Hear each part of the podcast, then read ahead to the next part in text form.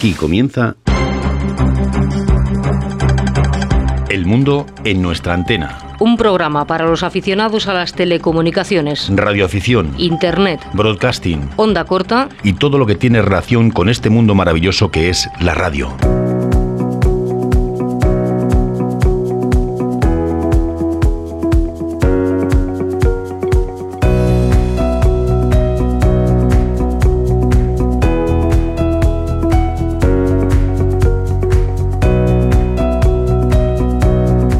Hola, ¿qué tal? Bienvenidos una semana más a esta cita con la radio. Saludos de Arturo Vera, hola, en nombre de todo el equipo. En la realización técnica, nuestra compañera Lola Barrios. Sintonizan El mundo en nuestra antena.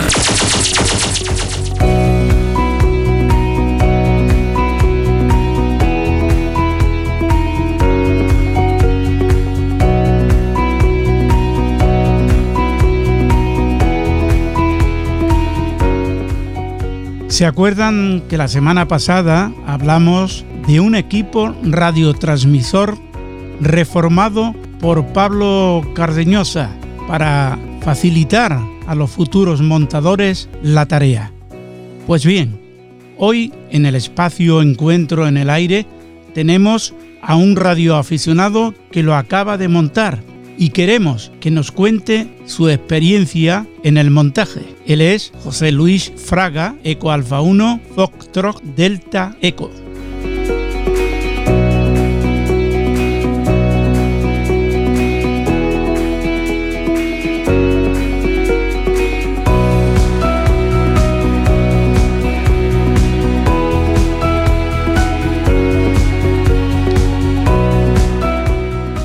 Después, Eugenio Fernández nos ofrecerá las tecnologías confusas.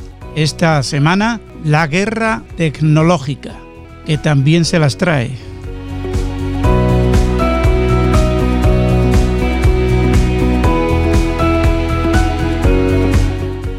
Pedro Sedano nos presenta como cada mes el informe AIR. Ya saben, las noticias, horarios y frecuencias de las emisoras internacionales que emiten en onda corta.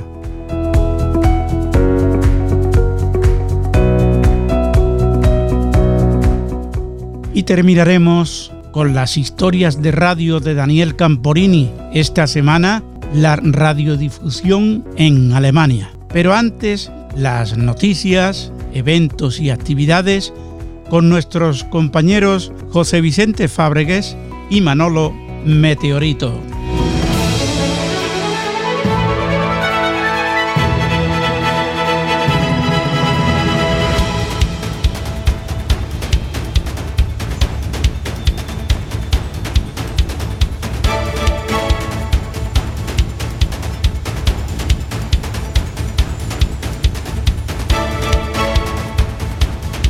Eco Alfa 4 November Foxtrot vía satélite desde Isla del Hierro, Canarias.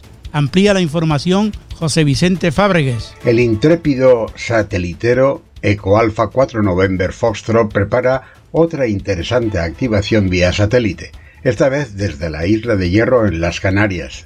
Datos. Indicativo Eco Alfa 8 barra Eco Alfa 4 November Foxtrot satélites. Leo, órbita baja, tanto en FM como SSB. Lugar desde la isla de Hierro, la más pequeña y la más occidental de las Islas Canarias. Locators. Activará India Lima 07 e India Lima 17 y quizás un nuevo DX Charlie Charlie para quien logre el contacto desde el norte o Sudamérica. Fecha del 4 al 6 de marzo de 2022. November 3 Bravo Whisky Gol a juicio por emitir avisos falsos de emergencias y por amenazas. El canal de televisión americano Fox 66 de Michigan se hace eco de un radioaficionado acusado de emitir datos de emergencia meteorológica falsos. Edad 61 años, nombre Richard Wagner, Cargos. Cometer 11 delitos de primer grado, amenazas de bomba y terrorismo. El juicio comenzará el 3 de marzo de 2022. Fueron varios radioaficionados los que denunciaron a este elemento luego de advertirle sin éxito de que dejara de hacerlo.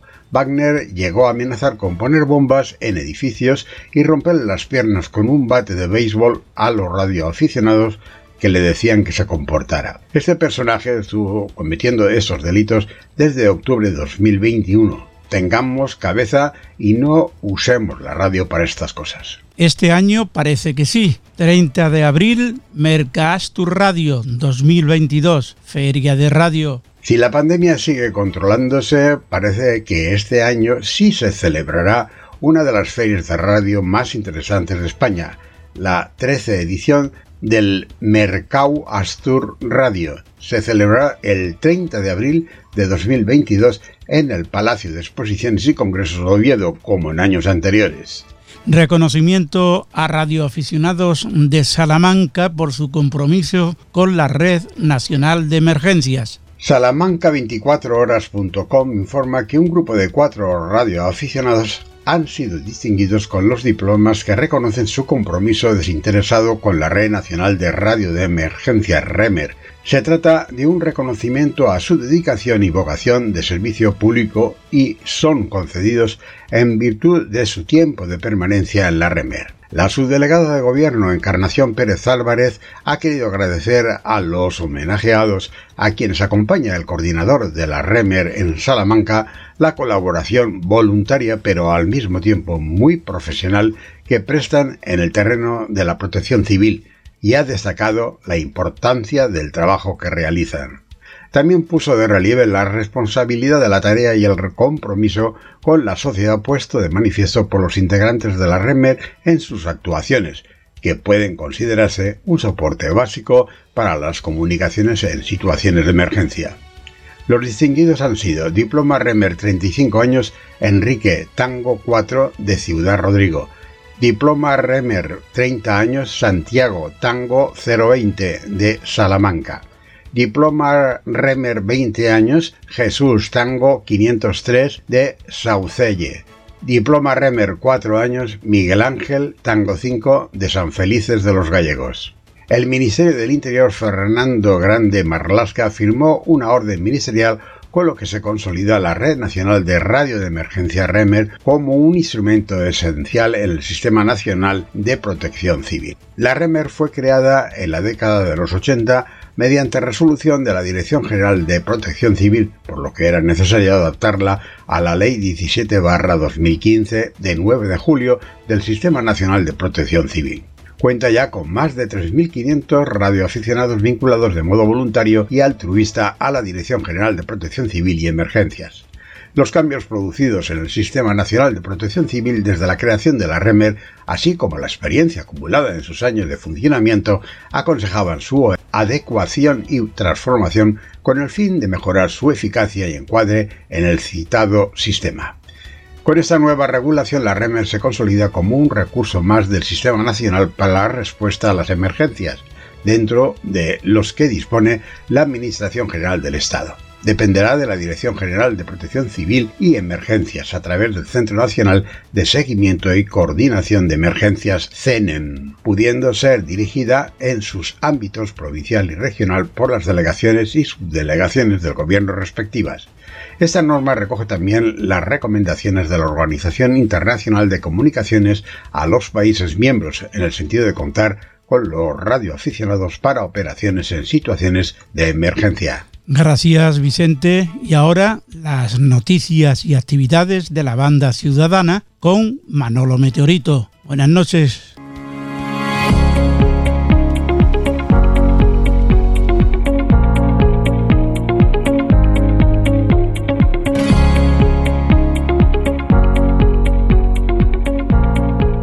Buenas noches Arturo, encantado de estar con vosotros un lunes más y buenas noches también a nuestros seguidores y seguidoras. Hoy tenía que empezar por contestar a una pregunta de Antonio Delfín sobre el canal 9, pero por falta de tiempo la tengo que retrasar para el próximo lunes, así que Antonio, discúlpame. Por lo demás, Esta semana la mayoría de las actividades han discurrido en torno a los carnavales. Os cuento alguna de ellas. Empezamos.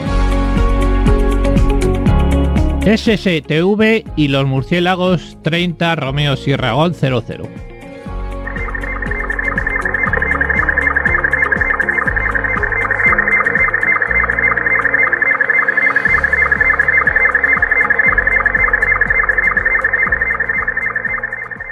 Esta es la actividad y así se oía este pasado miércoles y como todos los miércoles de 8 a 8 y media de la noche, los compañeros de la 30 Romeo Sierra Gol, los murciélagos, ponían en el aire.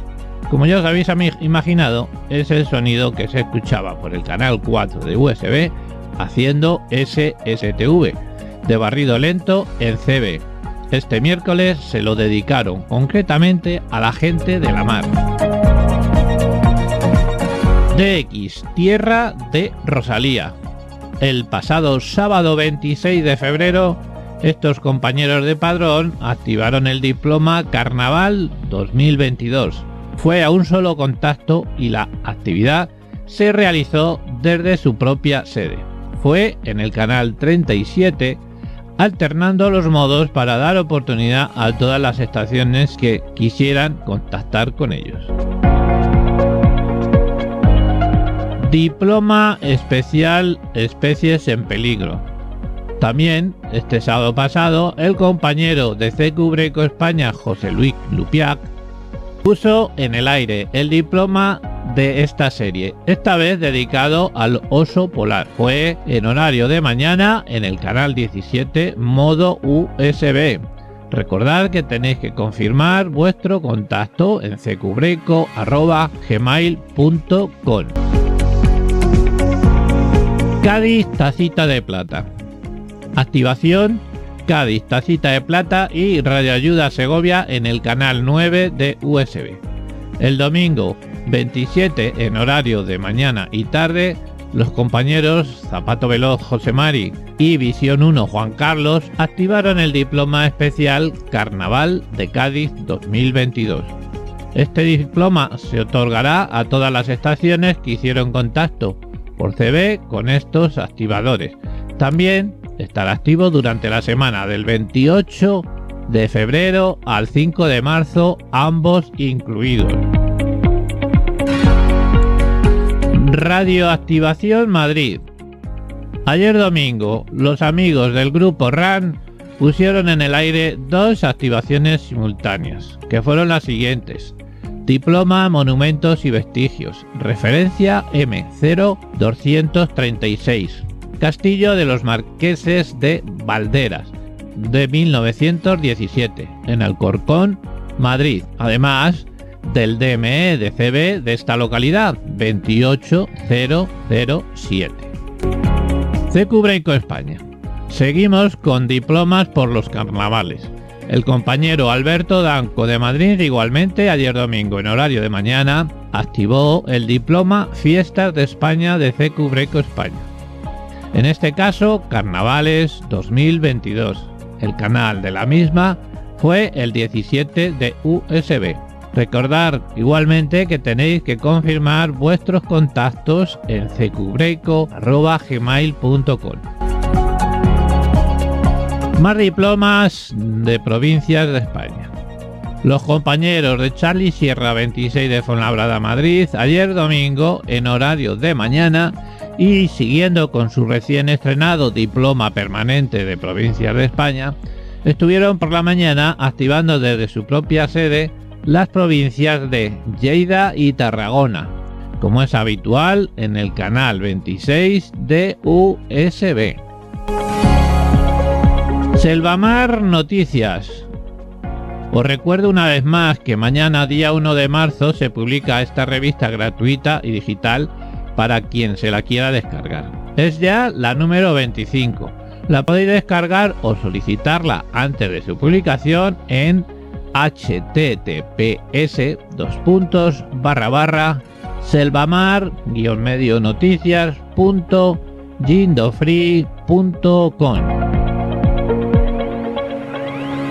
no a la guerra. Puede ser una reivindicación y lo es, pero además es algo que a los CBistas y radioaficionados de Ucrania les afecta de lleno y por defecto a nosotros también.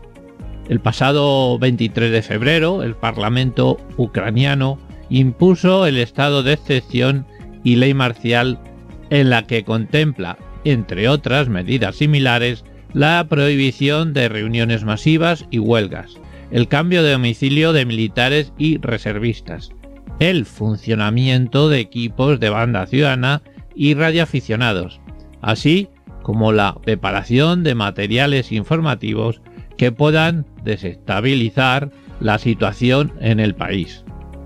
Una vez más, la información, la verdad y la libertad de expresión son las primeras víctimas de la guerra. Referente a esta desgraciada noticia tengo que nombrar a Oliver Guez, periodista e investigador y escritor. Nació en 1974 en Estrasburgo, Francia. Se formó en la London School of Economics. Entre otros, ha escrito libros como El siglo de los dictadores y la desaparición de Joseph Mengele que relata, o más bien nos advierte que cada dos o tres generaciones, cuando se agosta la memoria y desaparecen los testigos de las masacres anteriores, la razón se eclipsa y otros hombres vuelven a propagar el mal. Y por esta noche terminamos no sin antes desearos una buena semana y esperar que esta locura de guerra acabe ya. Os espero el próximo lunes aquí en El Mundo en nuestra antena desde RB Radio 73.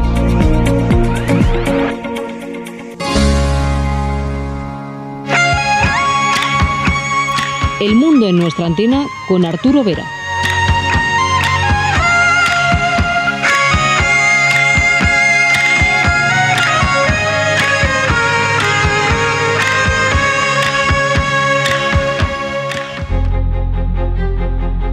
Te recordamos que puedes escuchar nuestro podcast en cualquier momento.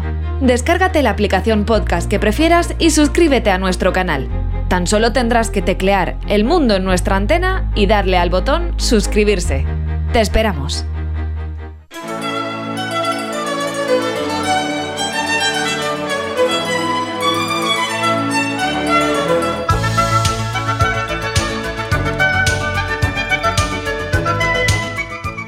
La semana pasada hablábamos del radiotransmisor USDX-SD con la persona que lo modificó para facilitar el montaje a los posibles montadores radioaficionados. Y hoy tenemos a uno de esos montadores para que nos cuente su experiencia en el montaje.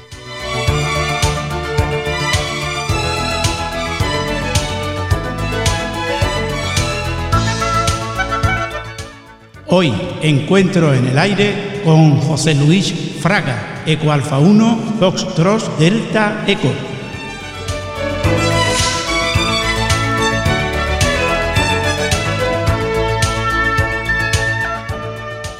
José, gracias por participar en este tiempo de radio. Hola, buenas tardes Arturo, muchas gracias a ti por invitarme. ¿Qué tal la experiencia en el tiempo de montaje de, de este equipo? Pues te puedo decir que fue maravilloso de principio a fin, porque Pablo, su creador, Eco Alfa 2 Eco Hotel Charlie, nos lo puso fácil para, para, todos, para los que tenían amplios conocimientos de electrónica, mm, para los que no tenían conocimientos ninguno, para los de término medio, con los tutoriales que, que publicó en YouTube. Eso lo podía construir hasta mi hijo de 8 años prácticamente. ¿Arrancó a la primera? A la primera fue todo, simplemente unos pequeños ajustes en el audio y, fenómeno todo. ¿Mucha dificultad en el montaje? No, en absoluto. Mm, teniendo consideración de todos los datos en que hacía más hincapié Pablo en, los vídeos, en el tutorial, eh, era imposible que no funcionara la primera. O sea, siendo meticuloso con, el montaje, con las soldaduras, con las indicaciones de Pablo, eh, tiene que funcionar sí o sí. lo habrás comprobado con algún otro, bueno, comparado, quiero decir, con otro equipo que tú tengas por ahí comercial, ¿no? Eh, sí, por supuesto, y te puedo decir, comparado con un Nikon que tiene una oreja fabulosa, yo creo que le supera el, el USDX de, de Pablo, el Tortu QRP como le llamamos, lo supera con creces y tiene mejor oreja que, que un Nikon comercial. Como me comentaba Pablo, no hace falta tener equipos de laboratorio para el ajuste, ¿es así? En absoluto, nada, nada, si tienes razón. Eh, un simple polímetro para medir unas tensiones, hacer unas mm, comprobaciones previas al conexionado y, no hace falta nada más, ni, ni osciloscopios, ni frecuencímetros, nada, nada. Va a la primera.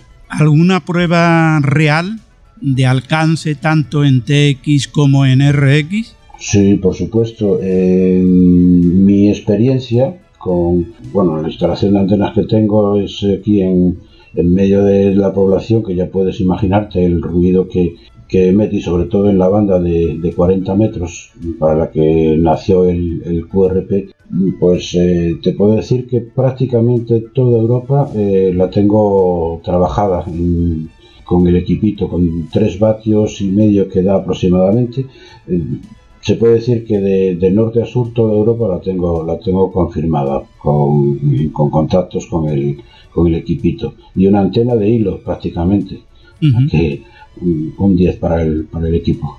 ¿Qué es lo más dificultoso que, has encontrado en esta experiencia de, de montaje? Lo dificultoso, mm, a ver, mm, bajo mi experiencia te puedo decir que que no tiene, no tiene así una dificultad especial en, nada del montaje, lo que comentaba antes, eh, teniendo simplemente, siendo escrupuloso en, en las indicaciones de Pablo, no hay, no hay nada complicado para, para montarlo. Eso sí, eh, hay algunas soldaduras que, bueno, los que andamos un poco flojitos de, de vista, pues eh, si tienes dudas, echar mano de, de, una lupa para verificar que efectivamente queda bien hecha la, la soldadura y por lo demás no, no se necesita nada especial.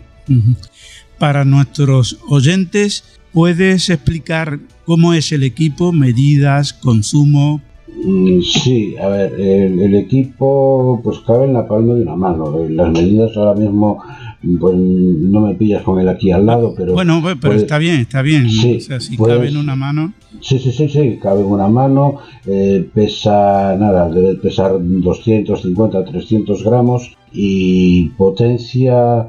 Eh, bueno, a mí, a mí me está entregando 3 vatios 3,4, 3,5, eh, hay gente que le saca incluso un poco más, eso claro, depende del elemento radiante de, la alimentación que le des pero está concebido para, para 3 vatios y medio para que el, equipo vaya trabajando cómodamente. Y yo creo que no se necesita más, no se necesita más de, de 3 vatios y medio para disfrutar de, del QRP del, del equipo. ¿Habitualmente lo, lo utilizas pues sí, lo utilizo, a ver, eh, en QTH, en mi casa lo utilicé al principio para hacer los, las eh, pruebas previas, eh, verificar que sí que transmitía centrado en frecuencia y demás. Y ahora, ahora lo tengo en, en, el coche. Va constantemente conmigo en el coche porque, bueno, por circunstancias, dos días a la semana me tengo que desplazar de, de mi población y estar fuera de la población mm, pues prácticamente toda la tarde y para matar el, tiempo de espera me voy a un descampado, me voy a, al monte, echo el hilo contra un árbol, me pongo con el, con el equipito y disfruto y se me pasa la tarde en un suspiro, no me entero del paso del tiempo. Te puedo decir que esos dos días a la semana por lo menos lo utilizo. ¿El contenedor o caja también te la has construido o lo has comprado ya hecho alguna caja de plástico? ¿Dónde lo has metido? Sí, a ver, la caja eh, fue diseñada previamente, creo recordar que fue por un miembro del grupo Tortugas de Carlos, que me perdone si me, si me equivoco del nombre. Después esa caja eh, fue, bueno, un boceto previo esa caja fue modificada por, por Alberto, Eco Alpha 4, Eco November Golf, y se imprimió. Es, es una caja en archivo STL para imprimir en 3D y se imprimió prácticamente para todos los miembros del grupo que, quisieron. Los que tenían impresora eh, lo imprimieron para sí mismo, otros pues eh, pusimos nuestro, nuestra impresora a disposición de quien lo quisiera y, está, está en, albergada en, una caja de, impresión 3D. ¿Nos puede decir el coste total de este equipo? Pues a ver, creo recordar que había sido el kit sobre 30, entre 30 y 35 euros y la caja salía por unos 6 euros, o sea, 40, entre 40 y 45 euros, porque no, no tiene más, más gasto. ¿Qué tiempo duró el montaje?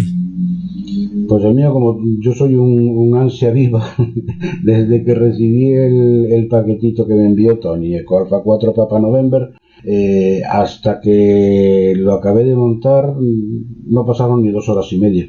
Le dediqué el tiempo pleno que tenía disponible además esa tarde y, y ahí en dos horas y media estaba el equipo montado y probándose. ¿Recibiste alguna ayuda? No, no, estaba, estaba yo solo. Es que, mm, repito, no, no, es que no se, no se necesita más ayuda. Simplemente eh, viéndose los vídeos que son muy didácticos que, editó Pablo, eh, que están publicados en, en, YouTube, viendo los vídeos es que no se, no se necesita ninguna ayuda más. ¿Aconseja a la gente que le guste el cacharreo montar este equipo? Hombre, por supuesto, sí. Lo que pasa es que ahora eh, es más dificultoso hacerlo porque ya uno se tendría que buscar eh, los componentes eh, por distintos distribuidores.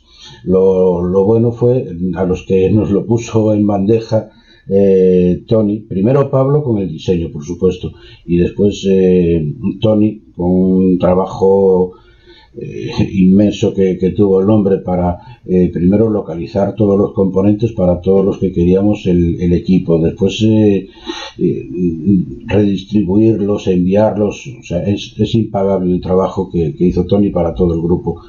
Y, eso es lo que decía, que ahora mismo sí se puede construir porque Pablo dejó publicado la forma de, conseguir las, las placas PCD Para, para, construirse el, equipo y el listado de, de, sitios donde se puede comprar el resto de componentes. Pero claro, es eso, es el, trabajo tedioso de que se lo tiene que hacer uno todo cuando nosotros ya nos lo dieron todo masticado. Pero sí, se puede, se puede todavía construir. ¿Desde cuándo con esta afición? Con la radio, pues creo recordar que desde, desde muy niño siempre me picó la curiosidad de las comunicaciones, eh, eh, como prácticamente la, mayoría empezamos en, 27 MHz, yo empecé cuando todavía no eran legales en España. Y después, claro, mm, quieres ir a más, a más, a más. Y, pues eso, desde los 14, 15 años creo que, estoy metido en esto. Según tú, ¿ha cambiado mucho este hobby desde que empezaste hasta el día de hoy? En lo que me refiero a técnicamente, sí mejoró por, por el tema de comunicaciones digitales. Eh, bueno, vino a ayudarnos bastante Internet. Bajó mucho el, el tema de, de usuarios que todavía permanecen en, en la radio. Pero mm, diferencia apenas noto, ¿eh? noto. Yo tuve ahí un, un bache que, por circunstancias familiares y personales tuve que, dejar aparcado el hobby y al retomarlo pues sí me encontré con algún cambio pero bueno eh, que enseguida se, se pone uno al día y diferencia y cambios muy pocos ¿eh?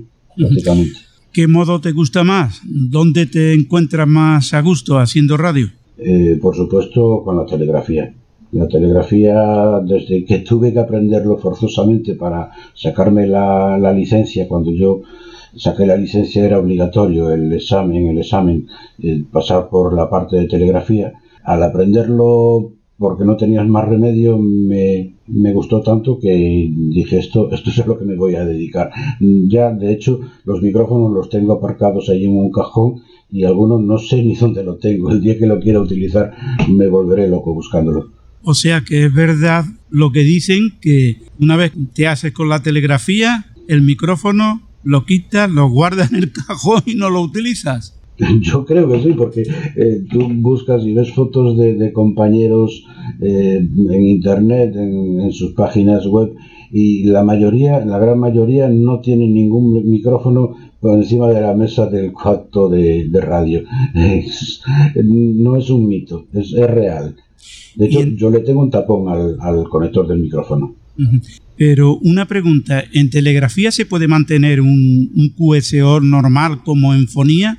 Quiero decir que no sea solamente pasar los datos de, de RX, de modulación, o no. En, absoluto, se puede mantener un QSO. Hombre, tienes que tener mucha, mucha práctica, una cierta experiencia con, con la manipulación y sobre todo eh, escuchar eh, al, interlocutor. Y, y sí, se puede mantener un QSO como, como en fonía, prácticamente. Eh, sí, se utiliza mucha abreviatura, pero sin ningún problema se mantiene un QSO en, telegrafía. Perfectamente. ¿Y ha cambiado el, sistema de, aprendizaje de, la telegrafía del Charlie Whiskey desde que tú lo aprendiste a, día de hoy? No, no, no, no, en absoluto. Yo creo que hay muchos métodos de aprendizaje. Yo en su día aprendí con unas cintas que tenían en el, en el local de, la URE de mi población pero me imagino que ese sistema es aplicable hoy en día a cualquier otra otra forma de aprendizaje. De hecho, hoy también es bastante más asequible y bastante más fácil por las nuevas tecnologías que nos lo ponen todo mm, pues, más, más al alcance de la mano. Hay aplicaciones para, para el ordenador, para el teléfono móvil y nos lo ponen mucho más fácil tanto para aprenderte, o sea, empezar desde cero, sin tener conocimiento ninguno, hasta después ir cogiendo soltura y ir practicando para desenvolverte con cada vez con más velocidad. Muy bien, Francisco, que ha sido un placer tenerte en este tiempo de radio y que vuelvas cuando quieras y que disfrutes con ese aparatito.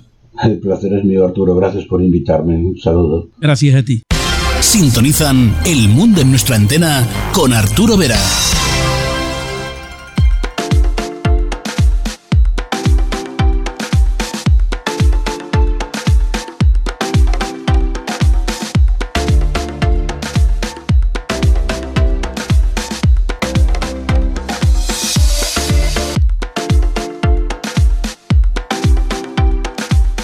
Y ahora es el tiempo de las tecnologías confusas, o lo que es lo mismo, es el tiempo de Eugenio Fernández. Buenas noches. Buenas noches, Arturo. Verás, unos tiempos difíciles están asolando Ucrania y sobre ello mucho que pensar y bien poco que contar, ¿verdad? Eso sí, que de alguna manera todos somos un poquito ucranianos empatizando con todas las familias que veían venir la desolación de la guerra desde hace años y una mañana ven cómo todo lo que tienen desaparece y en muchos casos se ven obligados a abandonar su país con el intento de protegerse. Aprovechando esta circunstancia, y mal que me pese, pero por desgracia esta es la realidad, en esta ocasión vamos a hablar de otra guerra que no se ve, otra guerra que en primera instancia no busca bajas humanas directamente, pero que al igual que todas, ansía la supremacía del vencedor sobre el vencido. La guerra informática y tecnológica es en realidad, eh, es una realidad y está ahí, se está llevando a cabo y con moderado esfuerzo, prácticamente sin pérdidas humanas durante la batalla, puede noquear a toda una, una, nación y dejar caos su capacidad de reacción a nivel defensivo e incluso sus habitantes pueden sufrir las consecuencias, consecuencias desastrosas dependiendo de la estrategia y los objetivos. Así que hablemos de esta guerra, la guerra tecnológica. Introduzca password.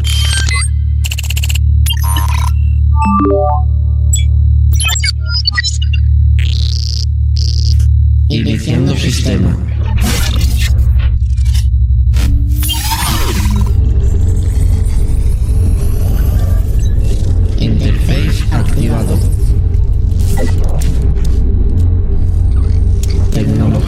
Rougeard in Max.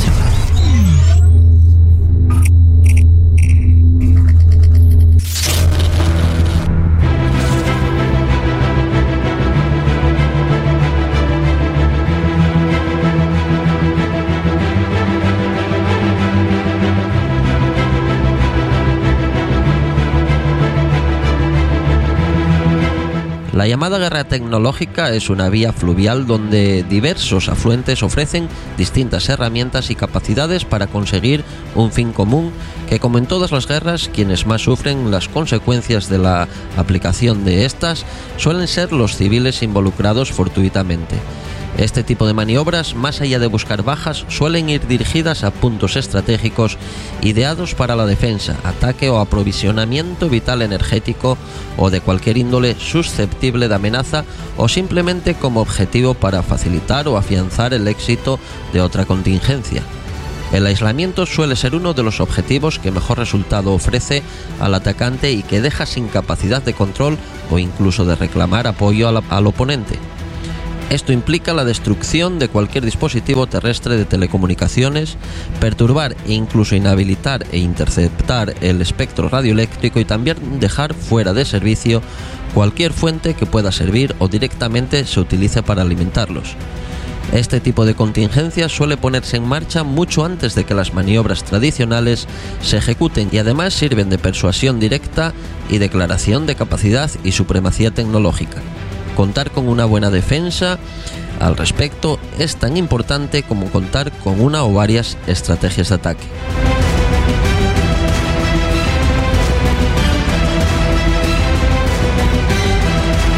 Aunque el despliegue a los ataques de este tipo se pueden ejecutar sobre el terreno, son, por ejemplo, artefactos tecnológicos que bloqueen temporal o definitivamente alguno de los puntos estratégicos, los primeros en actuar no suelen ser estos, suelen ser los tramitados a distancia.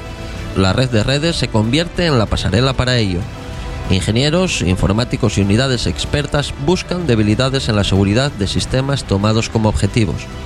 Una continua búsqueda de puertas digitales de entrada, un buen código que lo facilite o incluso un descuido humano, entre muchos otros, pueden ser la clave para que caiga el objetivo auténticas tropas dedicadas exclusivamente a buscar y encontrar cualquier debilidad en los sistemas y que una vez dentro los invaden por completo e incluso los manejan a su antojo. La idea siempre es poder utilizarlo en beneficio propio. Una nación se ve además afectada psicológicamente cuando observa cómo todos los sistemas informáticos, sobre todos estos, caen inevitablemente en poder de quienes les acosan y con ello el control determinando y aceptando una derrota tecnológica. Conseguido esto, la invasión está garantizada.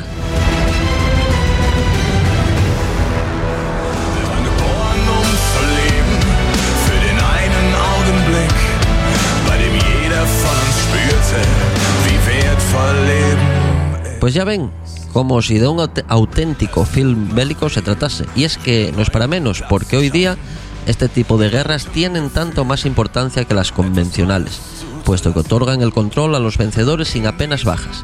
En cualquier caso, ningún tipo de guerra está justificada y la violencia que sufren sus víctimas es cuanto menos aberrante. La vía diplomática, que por cierto, cuando esta se activa, los vaivenes tecnológicos normalmente ya llevan tiempo produciéndose, deberían de ser, debería de ser el recurso para el entendimiento de las partes y la toma de acuerdos. Como alguien dijo, al final todo arde si enciendes la chispa adecuada. Evitémoslo. Un fuerte abrazo amigos y hasta la próxima semana. Cuídense.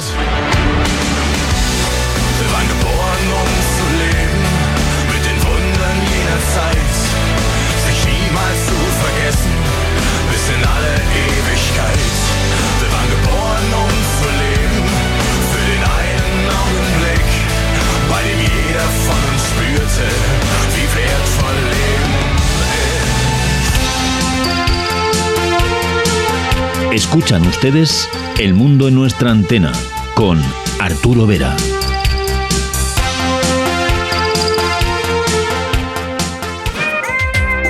Informe de la Asociación Española de Radioescucha. Con Pedro Sedano.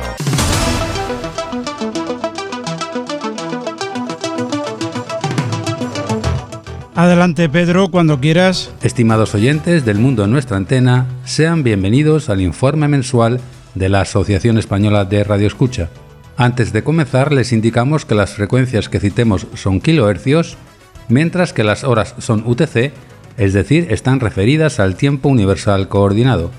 Iniciamos con una excelente noticia, pues Radio Bulgaria ha regresado a la onda corta, De momento solo se la ha escuchado en dos idiomas, en alemán de 18.00 a 18.30 y en inglés de 18.30 a 19.00 con el programa Bulgaria Today, siempre por la frecuencia de 3985 desde el transmisor situado en Kalkrekel, Alemania. Desde Madagascar emite Radio Erisat, una nueva emisora clandestina hacia Eritrea, con programas diarios, excepto los martes y jueves, en Tigriña en 11.690 de 18.00 a 19.00. Está confirmando los informes de recepción en la siguiente dirección info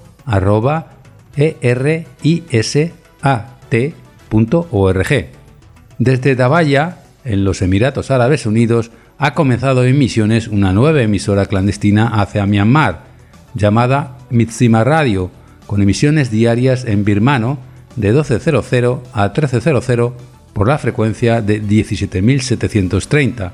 Los informes de recepción se pueden enviar a la siguiente dirección: mizzima.com.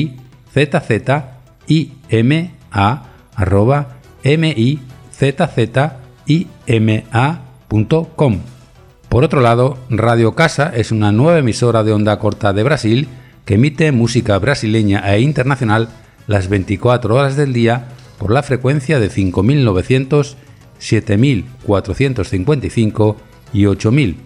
Las transmisiones se realizan desde la ciudad de Amparo, en el estado de Sao Paulo, y se solicitan informes de recepción que confirman con una colorida tarjeta QSL en la siguiente dirección: radio casa am@gmail.com. La emisora informa que si se envía un archivo con una grabación de la recepción, basta con tan solo 30 segundos. El WRTH, es decir, el Manual Mundial de Radio y Televisión, ya dispone de la primera actualización del periodo B21, que en esta ocasión consta de un archivo de tan solo 5 páginas en formato PDF que, como siempre, se puede bajar de forma totalmente gratuita visitando su sitio web www.wrth.com.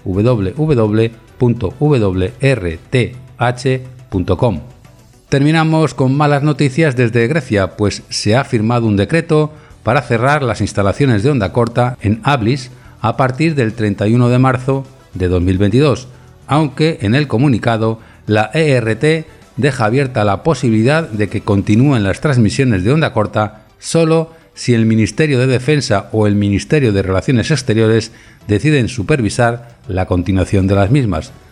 Recordemos que La Voz de Grecia emite actualmente un corto boletín de noticias en español de forma muy regular de lunes a viernes de 0805 a 0810 por la frecuencia de 9420 con 150 kilovatios de potencia en dirección hacia el oeste de Europa y el norte de África. Se pueden enviar los informes de recepción al correo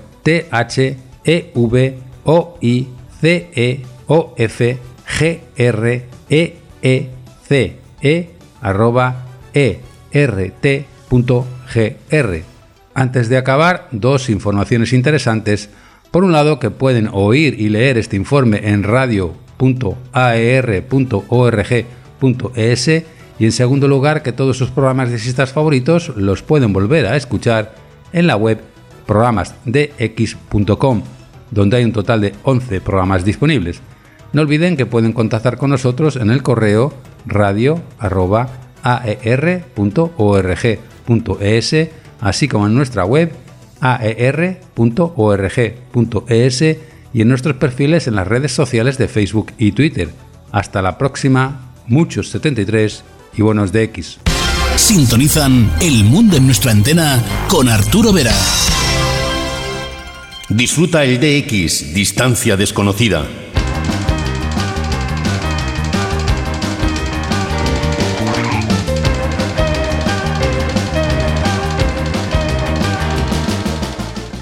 Cuando quieras, Daniel, es tu tiempo. Hola amigos, soy Daniel Camporini y para mí es un placer poder acompañarlos en un mundo en nuestra antena contándoles mis historias de radio.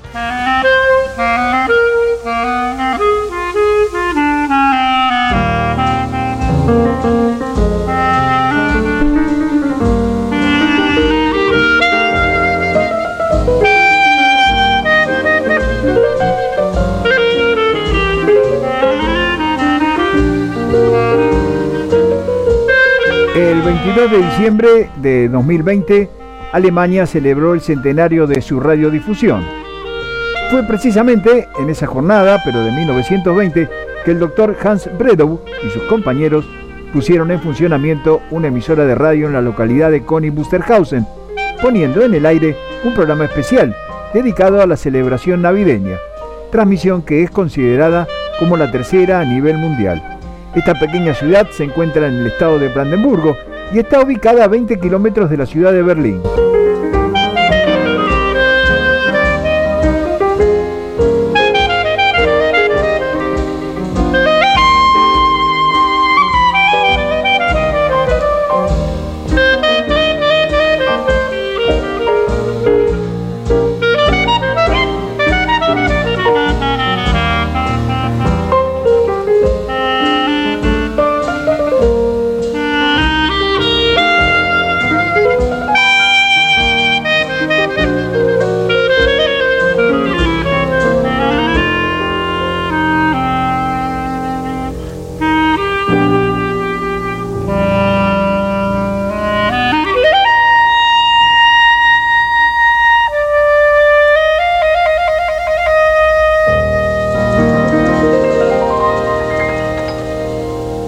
La emisión inaugural salió al aire a las 14 horas con la identificación de la estación y luego se escuchó el tema Noche de Paz, Noche Santa, a la que siguieron otras interpretaciones musicales y canciones que amenizaron esa corta transmisión. La emisión se realizó desde un improvisado estudio que posteriormente fue conocido como Senderhaus número 1, que para evitar el ruido exterior fue recubierto de pesados cortinados y se empleó un micrófono de un teléfono que era lo único disponible.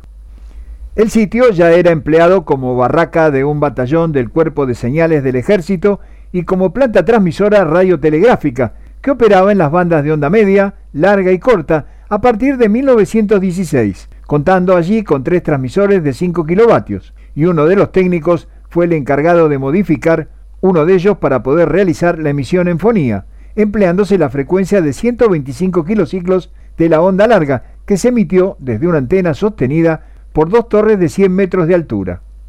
A partir de 1919, el lugar había quedado a cargo del correo alemán, que utilizaba las instalaciones para difundir, por código Morse, informes meteorológicos, noticias financieras y telegramas.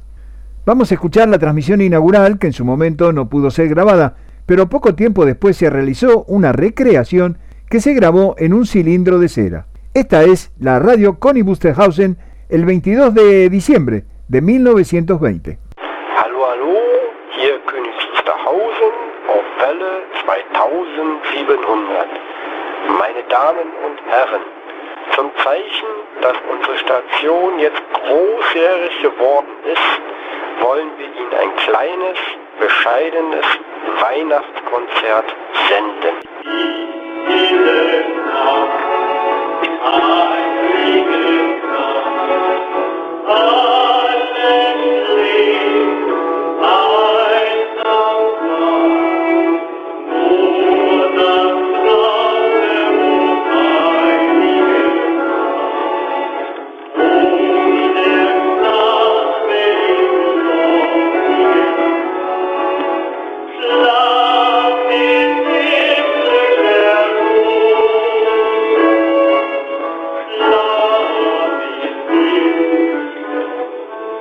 Era una época muy extraña en Alemania, pues luego de finalizada la Primera Gran Guerra y debido a la firma del Tratado de Versalles, la población tenía prohibido el uso de receptores de radio, y estos solo estaban instalados en edificios gubernamentales, periódicos y bancos, aunque es muy posible que alguno existiese en manos particulares, así es que esta primera transmisión no contó con un elevado número de oyentes. Sin embargo, monitores de radio en Luxemburgo, Holanda, Inglaterra y Escandinavia, así como en otros lugares, escucharon aquella transmisión y respondieron con cartas de agradecimiento. Recién, a partir de 1923, los aliados levantaron la prohibición a escuchar las ondas de radio, lo que permitió el desarrollo de la radiodifusión. Esta transmisión navideña de 1920 no fue la primera ocasión en la que el doctor Hans Bredow presentó una transmisión de radio. La BBC de Londres señaló una serie anterior de transmisiones de radio experimentales que se hicieron desde el Frente de Guerra Occidental en la Europa continental. En mayo de 1917, Bredow transmitió música y discursos en beneficio de las tropas alemanas con el uso de equipos de radio del ejército.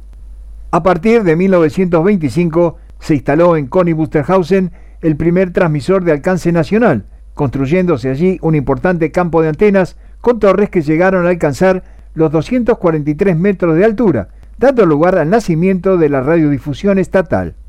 Poco tiempo después se instaló un transmisor de onda larga y el primero de onda corta para transmisiones internacionales en la planta de Sisen, que estuvo a cargo de la empresa Telefunken y que fue inaugurado en agosto de 1929. Instalaciones estas que en 1933 pasaron a ser empleadas por el nazismo con propósitos de propaganda y transmisiones militares.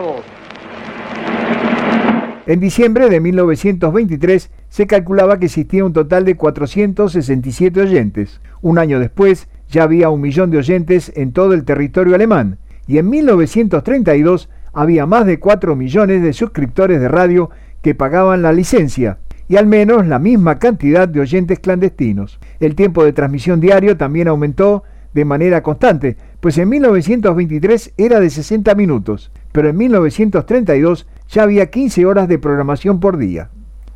Luego de finalizada la Segunda Guerra Mundial, la planta de Connie Busterhausen quedó en la zona soviética de ocupación y varias de sus antenas fueron derribadas por orden del gobierno militar, y parte de esas instalaciones fueron luego empleadas por el gobierno de la República Democrática Alemana.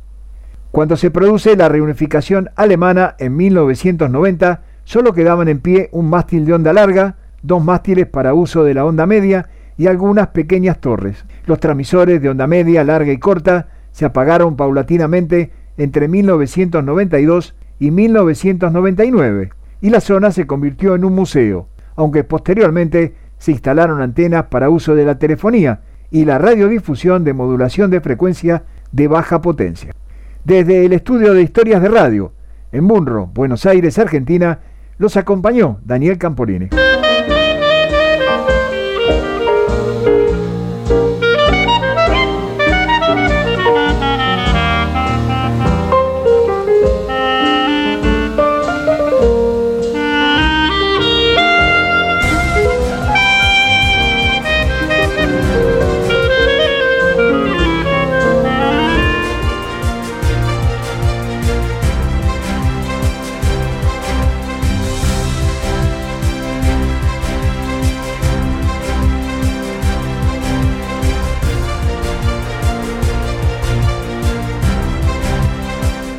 Y hasta aquí la edición de esta semana.